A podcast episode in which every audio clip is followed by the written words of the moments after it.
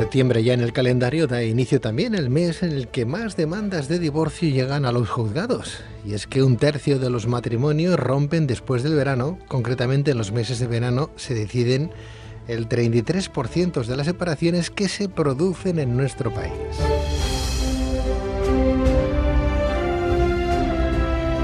En este sentido, muchos problemas que las parejas no resuelven a lo largo del año se convierten en ansiedades y en reproches durante las vacaciones, por lo que en septiembre se toma finalmente la decisión de la ruptura. Asimismo, en Europa se produce un millón de rupturas al año, una cada 30 segundos, y España es, junto a Bélgica, el país que tiene la tasa más alta por cada 10 nuevos matrimonios en nuestro país, se rompen 7.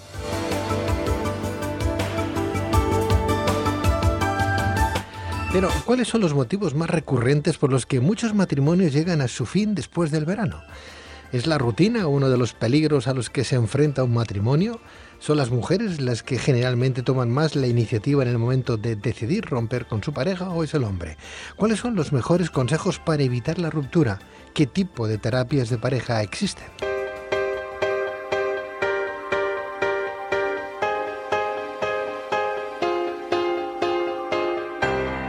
Pues para responder a estas y otras cuestiones tenemos con nosotros a la doctora Arancha Coca, doctora en psicología, licenciada en psicopedagogía y analista transaccional, terapeuta e investigadora y directora del Centro de Psicología Especialista en Ansiedad y Familia en Barcelona.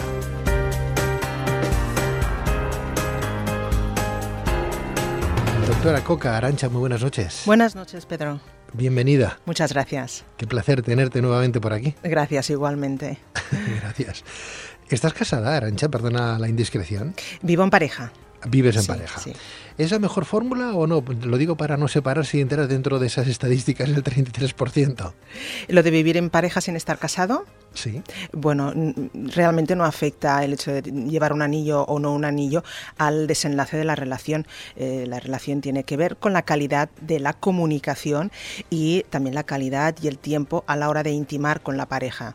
Luego, si la pareja quiere formalizar con papeles o no su relación, eso ya es otro tema. Pues que tomen nota los que dicen que la culpa es el firmar papeles. Del anillo, sí, señor. No es, así.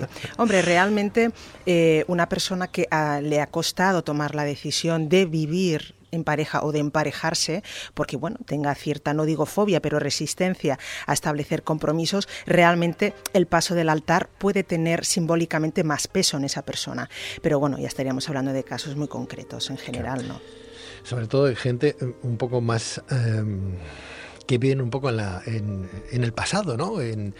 Lo que le enseñaron sus padres, ¿no? Esto tiene que ser así, tienes que casarte y luego tienes que tener hijos casi por obligación, ¿no? Depende de la creencia que uno tenga en función de los valores y la educación que haya recibido. Eso lo notamos mucho, lo vemos mucho en culturas, por ejemplo, la cultura yankee, lo vemos en las películas, la pedida de mano, se lo voy a decir de rodillas, entonces hay un entorno cultural que presiona mucho a la persona en cuanto a que si tienes pareja tienes que casarte. Entonces, sí, eso realmente puede ser un, elemento de presión, pero digamos que de este lado para aquí ya no, sucede tanto la necesidad de pasar por altar. Más en los jóvenes, pero ya sería por otras características, otras razones, ¿no? El vestido, el convite, los amigos, em, pero bueno, en el desenlace de la relación lo que cuenta no es tanto que hayas firmado, sino cómo convivís y qué calidad tenéis a la hora de intimar. Hablábamos de un 33% de gente que se separa después del verano, eh, pero esas estadísticas están en base a qué? No a las parejas de hecho, sino a las parejas que han pasado por...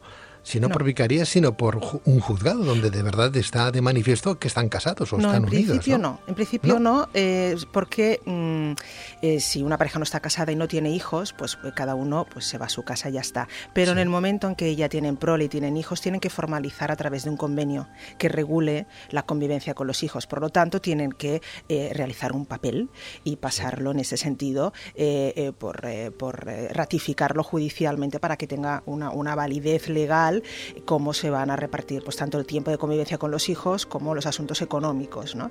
Entonces, eh, ahí entran en la estadística no como divorcio, pero sí como una, ruptura de pareja eh, como una ruptura de pareja, por así decirlo. Sí, O sea que para estar dentro de esas estadísticas tienes que eh, tener prole.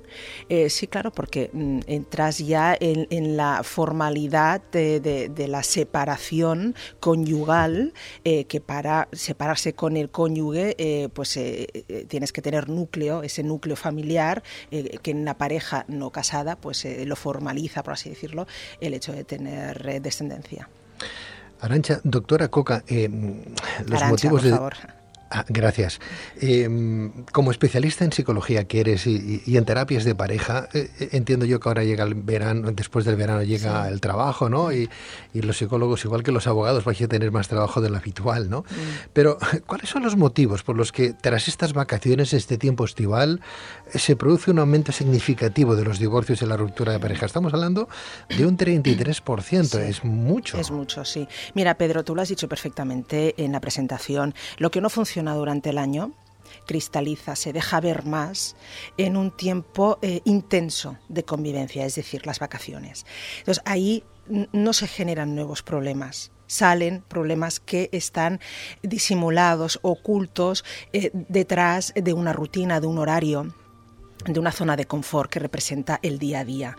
Eh, nos refugiamos en el trabajo, en el horario, en los niños, y cuando llegamos a casa tratamos el tema, pero generalmente con poca profundidad. En cambio, en la convivencia intensa día a día, un día y otro día, ahí es donde eh, se manifiesta. También hay otros factores, ¿eh? Eh, porque ya adelantándome en, una pregunta que, formulabas muy interesante, que es que qué podemos hacer para, para evitar esto, hay que gestionar bien el tiempo de vacaciones. Entonces, a veces en estas parejas, cuando llega el verano, toca toca hacer todo lo que no hemos hecho durante el resto del año. Toca estar muy juntitos, toca hacer muchas actividades juntos, toca estar 24 horas juntos. Primero es algo a lo que no están habituados y segundo es algo que no tiene por qué apetecerles. O bien a los dos no tiene por qué apetecerles. Eh, bien uno sí eh, y el otro no tanto, o bien ninguno de los dos que dices, oye, mira, yo puedo estar contigo pues una semana, pero luego em, no, hace falta que vayamos a la playa todos juntos, ¿no? Y cuando digo todos, no, no, siempre es la pareja, se pueden sumar más personas, porque en, la, en verano, como te decía, toca hacer muchas cosas que no se hacen durante el año. Por ejemplo, también toca estar con los hijos, que no digo yo evidentemente que no se quieran y no se adoren, pero eh, no estamos acostumbrados a pasar las 24 horas con los niños, con lo cual eso genera también un agotamiento al final la pareja eh, no sabe siempre gestionar y a veces también toca estar con la familia. O bien con tu propia familia o bien con los suegros. Eso sucede en lo que mm, coloquialmente entre los psicólogos llamamos la familia clan, es decir, la familia grupo. ¿no? Es agosto, toca ir al pueblo donde están pues, los primos, los tíos. Entonces, eso puede, puede generar estrés, o bien para la, persona de la pareja eh, eh, que es de la familia o bien para la pareja, es decir, para lo que sería la familia política, puede generar un estrés. Claro, eso hay que tenerlo muy en cuenta.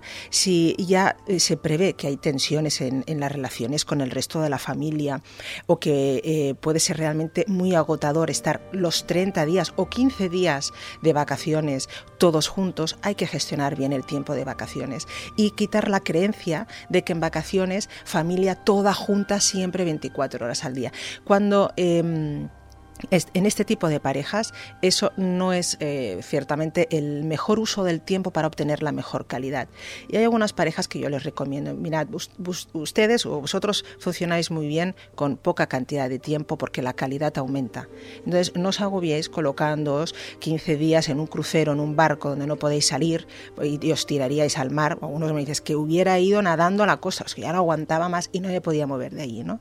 Tenéis que conoceros, tenéis que aceptar vuestras limitaciones Em, eh, sin reproches y entonces usar bien el tiempo de vacaciones teniendo en cuenta que mm, intimar, eh, respetar y tener complicidad con la pareja no implica, y quererla por supuesto, no implica estar siempre enganchado, pegado a la pareja.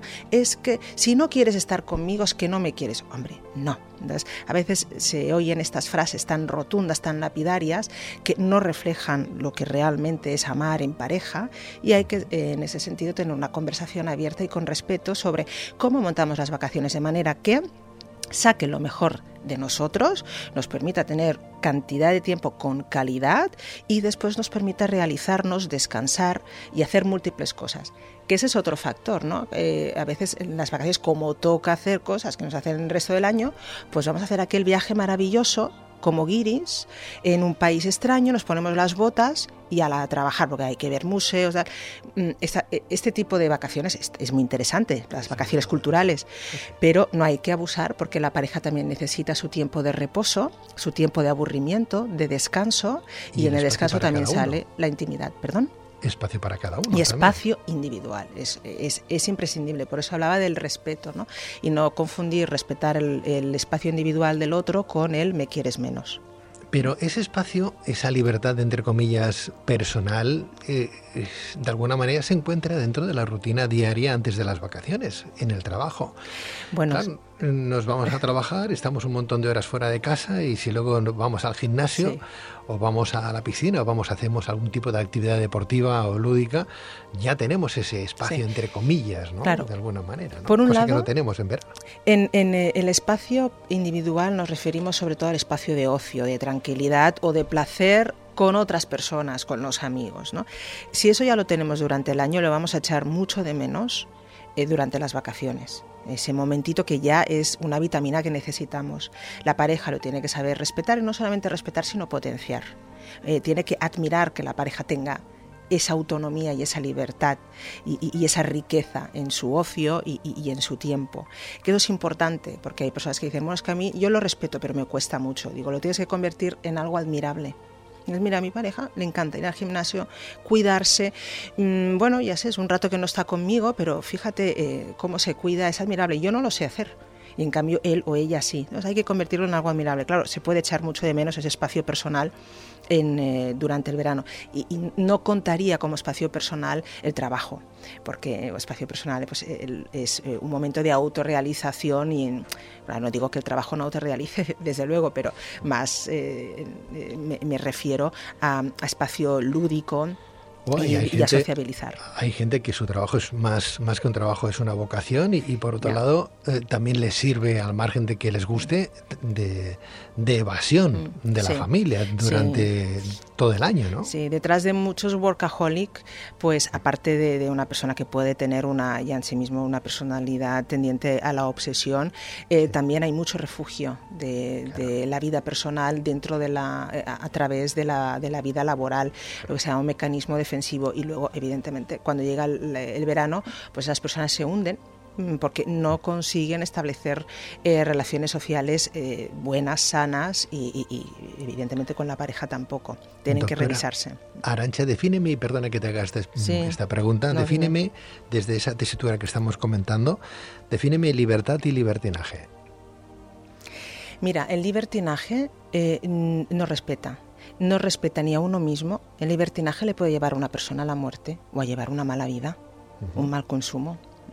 Eh, y le puede llevar también a dañar física, psicológicamente, dañar, ¿eh? no molestar, sino dañar, lo que diríamos ya es una forma de maltrato a otras personas, ya sean eh, de la familia o, transeúntes. ¿no? Entonces el, libertinaje tiene mucho que ver con los valores de compromiso y responsabilidad.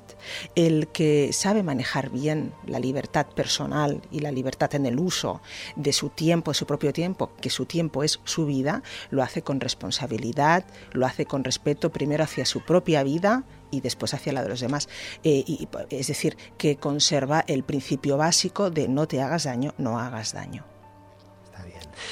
Hago esa pregunta para aquellas personas que dicen, bueno, es que llegan las vacaciones y tú sigues a tus 13, ¿no? Te vas con la bicicleta, te vas a la piscina, te vas con tus amigos.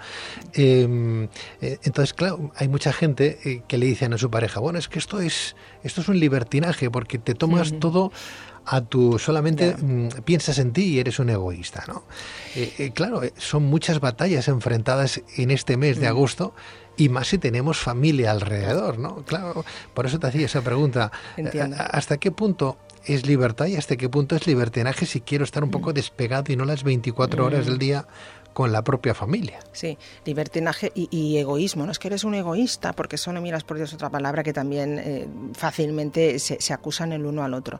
Esta pareja tiene que tener una conversación y tiene que conversar a la hora de gestionar y de preparar, eh, organizar su tiempo de, vacaciones, em, tiene que hablar acerca de las necesidades de cada uno. Es un ejercicio que tienen que hacer en casa y cuando no lo saben hacer en casa o lo intentan y es un fracaso porque acaban en una super mega discusión, entonces lo hacen en el marco de la terapia, porque yo les hago hacer este ejercicio a las parejas que atiendo.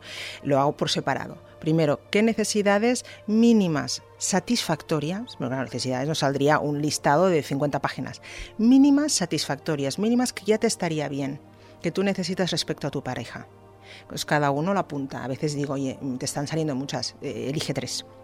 Entonces, en esas tres hay que intentar eh, llegar democráticamente, eh, más o menos equitativamente, aún cómo puedo cubrir las tuyas, cómo puedes, eh, puedes tú cubrir las mías, de manera que vamos a ceder un poco cada uno, porque todas no las podremos tener, no podremos cubrir todas nuestras necesidades, pero yo tengo en cuenta las tuyas y te ofrezco eso que necesitas, y tú tienes en cuenta las mías y te ofrezco eso que necesitas. ¿Sabes que es curioso, Pedro, que muchas veces hay necesidades que se repiten? Pero no se lo sabían, las dice el uno y el otro, pero eh, no se las confesar. Es, ah, que a ti te, gustaría una cena romántica. Ah, ah, pues mira, ahora que lo dices, pues sí, claro, yo llevo tiempo esperándola. Y digo, pues oye chicos, pues haberos lo dicho. Pero no ha salido esa conversación, eh, no, se ha expresado bien esa necesidad, porque bueno, seguramente en la conversación que habrán intentado tener en casa, pues se han enroscado en otros temas, en otros asuntos y ha acabado pues mal esa conversación, ¿no? Pero descubren que hay más necesidades que pueden compartir que no necesidades que les separan. Y las que les separan, pues hay que hay que elegir y respetar. bueno, pues si tú necesitas esto, yo lo respeto, eh, pero yo aparte también necesito esto. Pues entonces hay como una contraprestación el uno y el otro y ambos se sienten respetados, comprendidos, eh, sin juzgarse en lo que cada uno necesita para pasar unas buenas vacaciones.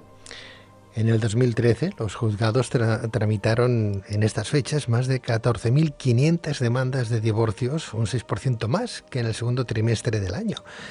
En este sentido, los divorcios tras las vacaciones, tanto de verano como de Navidad, suponen el 75% del trabajo anual para abogados y psicólogos, mm. y es que una de cada tres rupturas se inicia en el mes de septiembre.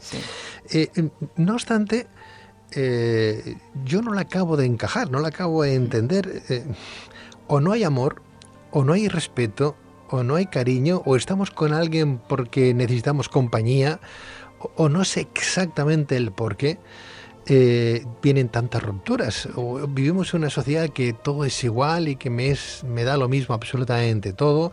No sé, Aranches, si es que estoy mm. cortado al antiguo usanza, pero para compartir con alguien parte de mi vida, el tiempo es lo único que yo tengo que es mío y que puedo controlar, eh, que nadie mm. puede decir hasta aquí, ¿no? Es mío y yo lo comparto el tiempo con quien me apetece y, no tengo mm. por qué dar explicaciones a nadie, pero por eso que si solamente puedo disponer de mi propio tiempo, que es mío propio, ¿no? Eh, ¿Por qué perderlo durante el año con alguien que, no me llena al 100%? Eh, vale que podemos cambiar de pareja, mm, lo podemos hacer perfectamente, pero no habría que esperar al mes de agosto mm. a tener este tipo de vivencias porque al fin y al cabo yo creo que salen las dos personas mal paradas, ¿no? Pues claro, bien es claro que dos no riñen si uno no quiere, mm. pero el daño está ahí. Entonces, ¿por qué estar con una persona o mantener durante el año una persona una por comodidad? Estamos con alguien por comodidad más que por afecto, más que por cariño, ah. porque si es por eso, también puedo, vamos, puedo adquirir un gato, un perro en la perrera municipal, ¿no? Y a lo mejor hasta me da el mismo afecto durante todo el año y el, y en el verano, no lo sé. No, no, eh, mira, eh, primero mm, hay muchas parejas que eh, hacen mentalmente la, la fantasía de que el verano es la oportunidad que necesitan para salvar sus diferencias. Entonces, lo que no funciona durante el año, si ya han habido discusiones importantes, es decir, han habido crisis durante el año, hay muchas parejas que pactan y dicen, bueno, ahora viene el verano, estaremos juntitos. Entonces podremos hacer todo aquello de lo que nos quejamos. Y yo estaré más por ti. No tendré el jefe que me está machacando y que eso hace que llegue a casa muy cansado con pocas ganas de hablarte. Por ponerte ejemplos, ¿no? Ejemplos reales, ¿no? Pero aunque parezcan típicos. Eh, entonces en verano pues ya verás que estaremos mejor. Estaremos más descansados, estaremos el uno por el otro. Claro, si realmente las causas de, de, que algo no funcione durante el año son agentes externos, que tienes un trabajo que es muy estresante, que viajas mucho debido al trabajo, que te hacen moving, pues claro, eso ya desaparece. Entonces, durante el verano las cosas van bien. Pero Si realmente no es debido a agentes externos, eh, en verano se va a eh, enfatizar más y se va a dejar ver más cosas que tienen que ver con la personalidad de cada uno y la, eh, la mala comunicación de la pareja. Claro, el gran mal, gran, gran mal, mm, yo llego a esta conclusión después de haber visitado muchas parejas, el gran mal que hace que ya una relación sea insalvable, aunque tenga amor, aunque tenga amor, porque el amor no es el único requisito, es requisito indispensable, pero no el único, es el ego. Es decir, que una persona no esté dispuesta a aprender con humildad, a reconocer, a pedir disculpas a la pareja, a lamentar, aunque crea que no se ha equivocado, pero puede lamentar una situación. Dices, mira, yo no veo que te, pero lamento esa situación a la que hemos llegado, no te quiero ver así, no, no, no quiero vernos así. Eso que dices, mira, qué fácil, son unas palabras, pues es tan difícil a veces conseguir en la pareja y esa es la clave. Eh, claro, el tiempo individual, como tú muy bien decías, es tu tiempo, es tu vida, y tienes que invertirlo bien, ¿no? porque es un viaje, pues la vida si es un viaje, pues querrás tener un viaje bonito, ¿no? Qué forma de eh, perder el tiempo con parejas que, que, no te llenan de todo, ¿para qué mantenerla durante todo el año? Correcto, exactamente. Em, pero claro, eh, en pareja eh, deberías continuar creciendo como individuo, porque la mejor pareja es la que te hace crecer como individuo. Em, pero si no creces en pareja, porque sencillamente pues, no tienes o consideras que no tienes nada que aprender de ti mismo conviviendo con otra persona o no tienes nada que aprender de esa otra persona, cuando salgan problemas serán muy difícil, muy difícil llevarlos y resolverlos. problema no es que las parejas tengan problemas, porque la comunicación siempre lleva problemas, forma parte de, la misma naturaleza de la comunicación. El problema, valga la redundancia, es cuando no se sabe salir del problema. Y la gran piedra que impide salir de un problema, pues es lo que uno diría eh, la tozudez, el no querer reconocer, es decir, lo que yo he llamado ego, ¿no? quizás tendrá otras eh, múltiples términos que podemos utilizar. Entonces ahí es cuando dices, mira, no se puede hacer nada, y eso en terapia lo vemos muy claramente, cuando una persona dice, mira, yo me niego, solo vengo aquí a que ella oiga mi versión o él vea, oiga mi versión, con eso ya estoy tranquilo. Y en todo caso, si alguien necesita ayuda, pues es él o ella, yo no. Es bueno, pues ya aquí ya no hay poco Pero trabajo. ¿Cómo se puede tener eco con tu pareja? Es que es algo que no se acaba de pues entender, ¿no? Pues eh, abunda, ¿eh? Ya, entiendo. Y como, como la envidia, ¿no? O el que tú eres más que yo, yo sé más que tú. Y ese, o a ti te han dado un trabajo que tú te superas y mm. yo no. A mí me gustaría hacer lo que tú tienes y, yo no puedo. Eh, hay roturas, está claro, pero hablas de ego. ¿Cómo se puede tener? Bueno, pues eh, si una persona tú ves que es bastante narcisa o tiene ese ego supino muy acelerado, pues con separarte de ella eh, no hace falta mm, llegar a, ser pareja, de hecho, ¿no? Mm. Eh, porque claro, yo entiendo que por otra parte e, estas separaciones mm, vienen un poquito relacionadas con, con, con, con matrimonios o parejas que ya se conocen lo suficiente como para que ya no aportan nada en su vida. Vamos, me explico. ¿No, ¿Tú crees que son parejas que lleven un año, dos o tres años de casado? ¿O es gente que ya lleva 20 años de matrimonio o 15? Parece que ya se lo conocen eh, absolutamente todo, no dan la mano a torcer porque yo ya ahí sí que entra mucho el ego. ¿O es gente mucho más joven por aquí de que vivimos en un mundo que ahora pues eh, que, vale todo, ¿no? Y si tengo que cambiar de pareja mañana, pues cambio de pareja mañana, no pasa nada, porque como tampoco me he mm. entregado al 100%, mm. así vamos, ¿no? Mira, yo revisando las estadísticas, lo suelo hacer a final del año, a final del verano, al inicio del nuevo curso, septiembre-octubre, suelo revisar las estadísticas sobre separaciones, divorcios y también matrimonios por el tipo de trabajo que yo llevo.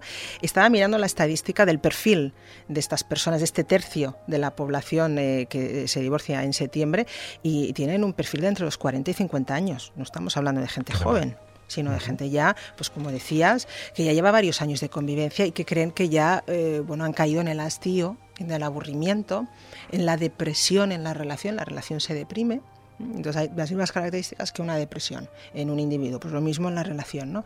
Y creen que ya no se pueden aportar nada más. Eh, ciertamente este tipo de relaciones es difícil trabajar con ellas porque están muy enquistadas, ya hay hábitos y rutinas que tienen que poner mucho empeño, la persona tiene que trabajar duro para crecer, primero como individuo, porque se va a poner a sí mismo a prueba, y después los dos crecer en pareja. Claro, aquí lo mejor para no llegar a este punto siempre es la prevención Y la prevención es, oye, te has casado, entre comitas, con papeles o sin papeles, pero te has juntado con esta persona, em, no des nada por garantizado. Nada, tú tienes que eh, mantener esta relación como si cada semana, mira, te doy un plazo de siete días, como si cada semana volvieras a conocer a una mujer o un hombre. Eh, mm, tienes que enamorar cada semana a tu pareja. Eh, no hablo a los caballeros, eh, a las señoras. Aquí no es que él es que tiene, no, es una visión clásica ni mucho menos. Ellas, sobre todo, también. ¿no? Hay que vigilar muy bien las rutinas y los roles eh, que ya uno entra, bueno, ya estamos casados, pues ahora yo mm, me dedico a los niños, vamos a hacer el proyecto de, el proyecto de familia, ya no el proyecto de pareja, ya empiezan el proyecto de familia, entonces ya entran en unos roles que tienen que ver con las creencias culturales y educativas que hemos recibido de nuestra familia entonces ya no trabajamos y, no, mantenemos la llama de la relación de pareja. Eso, mm, los tres primeros años es tan bonito todo porque, claro, la pareja está en la nube del enamoramiento, está borracha de amor. Entonces no, no nos hará falta a nosotros, no, no bajes la guardia. En los tres primeros años será más fácil eh, y además hay más contacto físico, hay más comunicación sexual, eso ayuda siempre a, mantener el fuego en, la relación, pero mm, no bajes la guardia y cuando vengan los hijos menos todavía. Tendréis menos tiempo para vosotros, pero justamente porque tenéis menos tiempo, utilizadlo bien. Así no hace falta llegar a los 40, 50 años y entrar dentro de la estadística de divorcio. Bueno, hay personas que em, se dejan llevar en un momento determinado, se vuelven cómodas, ¿no? Que la otra persona lo haga todo, ¿no? El rey se vuelve muy cómoda y dicen, bueno, como tampoco quiero complicaciones, no quiero peleas, no quiero discusiones, pues me callo y que haga lo que quiera. Pero claro, aquello va en detrimento también de la relación. Más tarde, más temprano, saltará un día la chispa eh, eh, en la persona que ha ido, eh, que ha estado acomodada, que ha, se ha dejado de llevar por las opiniones o, o, lo que deseaba la otra parte de la pareja, pues llega un momento que dice, bueno, pues hasta aquí llega porque estoy cansado, ya, ya no aguanto más. Supongo que también las cosas vienen por ahí. Eh, mm, hablas del sexo, materia importante también. Mm. Aquí tú sabes que recibimos eh, muchísima gente, especialistas de tu talla, ¿no? gente con, un grado importante que nos explicáis cosas que nos apetece mucho escuchar. Y también recibimos correos, emails de, de, la gente que nos explica sus, sus travesuras, sus mm. cosas, ¿no? sus su propia idiosincrasia diaria ¿no? con la familia. Eh, nos llegan a escribir personas que con, con, 40 años ¿no? Eh, todavía no saben lo que es besar. Todavía no saben cómo se da un beso. Y, o incluso que nos escriben diciendo, es que mi marido va muy, va muy directo, ¿no? Eh, no hay... No hay... no hay como, eh, no hay una entrada un poco así, antes de hacer una entrada triunfal en el palacio, ¿no? Eh, no hay un no hay una introducción, un, precalentamiento, no hay un abrazo, no hay besos. Y es que, claro, tampoco sabemos besar. Mm. No sabemos tocar, sí es cierto. Exacto. ¿Cómo, ¿cómo es un beso, Arancha? bueno, estamos en la radio, no, no. La imagen aquí ayudaría mucho. Como lo explico solo con palabras. Pero creo que nos ah. canearían a ti y a mí. Mira, un si beso. pusiéramos en práctica eso. Bueno, somos trending topic, como mínimo, si eso hacemos. Seguro. Mira, Pedro, primero, un beso, como tocar, como hacer el amor, como cómo me gusta a mí, cómo te gusta a ti, cómo lo hacemos. Eh, un beso viene definido, y pues, digo beso y todo lo que haya detrás, viene definido por eh, lo que la pareja desee. Por lo tanto, el sexo debe ser también hablado y no cuando digo discutido, no digo discutido en sentido negativo, sino conversado. Hay tabú mucho tabú y vergüenza de hablar de sexo con nuestra pareja. En cambio, sucede que cuando hay relaciones extramatrimoniales, mm, te, comentan, a mí me han comentado, estas personas que han tenido eh, relaciones aparte del, matrimonio, te dicen, eh, y con otras personas puedo hablar, oye, me gusta así, ponte así, de esta manera y tal. Con mi mujer no puedo nunca ha salido. Entonces hay como una especie de vergüenza de, hablar de determinados temas y eso sucede todavía, ¿eh? no, no hay que ser antiguo ¿eh? para que pase eso. Em, eh, sucede todavía en, en, parejas no tan mayores, se, quedaría la gente muy sorprendida, estamos hablando de parejas de, alrededor de los 30 años que no han tenido una conversación acerca de sus fantasías. Y cuando yo lo recibo, le digo, bueno, y cuando habláis de vuestras fantasías, ¿eh? ¿Cómo? Bueno, no hemos hablado nunca, digo, ¿cómo? Y, me vais a hacer a mí, voy a ser testigo de esta conversación. Digo, primero la tenéis que tener en privado. bueno, sería más fácil aquí. No, primero soltaros en privado, aunque mm, eh, sea un fracaso la, la conversación, y luego me explicáis cómo os ha ido. Entonces, claro, el beso es cómo le gusta a tu pareja que la cojan, que le besen, que juegue con la lengua. Eso se tiene que poder hablar sin ningún tipo de, pudor. Y entonces hay personas que les gusta de una manera, hay personas que otra, y, se encuentran. Esas personas, si tienen el deseo, se van a encontrar sexualmente y van a poder acoplarse perfectamente. Pero, Arancha, ¿el beso es con lengua o sin lengua? Bueno, hay muchos tipos de besos. El beso respetuoso, el beso de la primera cita, el beso de la tercera cita. El beso eh, amoroso, el eh, beso apasionado. El, beso en, medio del coito, eh, pues sobre todo el beso en, ya en, un momento de relación plena sexual en, el coito ya no es ya no es el beso con el labio, ¿no? Ya es chupar, ya es lamer. Entonces, bueno, la lengua, pues sí, pues tiene, tiene un papel importante. Lo digo porque, claro, uno aprende de lo que a uno le escriben, a lo que uno le dicen o escucha, ¿no? Y, es curioso porque hay personas, y no hablo de gente mayor, y cuando digo mayor digo gente de 70, 80 años que tienen su edad, ¿no? Aunque ya estamos en un momento que ya hemos vivido lo suficiente como para vivir un poco más actualizados que no en la época de la posguerra, ¿no? Mm. Pero bueno, eso ya pasó hace mucho tiempo. Mm. Gente que mm, en verdad deberían de estar un poco más evolucionados y nos escriben y dicen, es que mi mujer es tremenda. Mm, parece que, viene de antes de la guerra. Ve una película en, o no sé, una escena en una película normal, que no es una película de sexo, sino una película bélica. Pero hay una escena de amor donde mm. em, se pegan el lote los protagonistas y se dan besos y tal. Y dicen, ¡ah! ¡Qué asco! Coge y quita la película. Sí, sí, esquiva la mirada. Estamos hablando de gente, incluso hasta de 40 años. Mm, ¿Qué pasa con eso, Arancha? Hay, hay educación. Es, eh, ah. el, en, detrás del sexo y detrás de, las relaciones de pareja en general y en sexo en, en, concreto hay un factor educativo, también de personalidad. ¿eh? ya entraríamos en, temperamentos introvertidos y extravertidos que ayudan más o menos, pero mm, por encima de eso hay un factor de aprendizaje importante. Mm, preguntar, ¿has visto alguna vez a tus padres besarse? No, no, mis padres no se tocaban en casa. ¿Cómo sabes si se querían? Bueno, lo supongo. Ah, pero no lo has visto nunca, nunca han hecho una demostración, se han abrazado, no. ¿Has oído alguna vez hacer el amor a tus padres? Hay hijos que, pues oye, las paredes pues son, eh, por la noche está todo muy silencioso y han oído. Sí, ¿y cómo te sentías? ¿Te ibas al lavabo? ¿Preferías no oír nada? Eh, entonces, claro, ahí se ve cómo eh, el amor y el sexo estaban en la casa o no, y eh, ayuda, no es únicamente que reciban una educación explícita, una clase de sexología, en, ya, ya, no digo en casa o en la clase, en la escuela, cosa que ya se está introduciendo mucho, ¿no? afortunadamente, sino también cómo circulaba pues, el hecho de tocar eh, por la casa. Era una casa que eh, se abrazaban, habían besos, había algo más que se intuía y eso marca mucho el sentido del pudor y la apertura sexual de la persona. Yo entiendo, yo no sé si en este caso hay habría más mujeres que hombres los que tendrían ese, ese comportamiento, ¿no? Pero yo entiendo que a lo mejor si en verano tanto uno como el otro encuentra a alguien cariñoso, eh, alguien que eh, cuando le da un abrazo se lo da o, nota una palmadita en la espalda, bien dado a lo mejor hace que aquella persona mire donde no debería de mirar. Hmm. Sí, sí, es curioso como todavía em, ya no, pero yo no creo que sea siempre por una cuestión de pudor, sino de respeto. A veces pues uno pues ve que en la playa dos están casi medio dando el lote ahí, ¿no? Entonces ah, uno mira, pero después deja de mirar, no tanto porque le genere vergüenza, también puede ser que le genere vergüenza ajena, oye, iros a un hotel, no aquí, ¿no?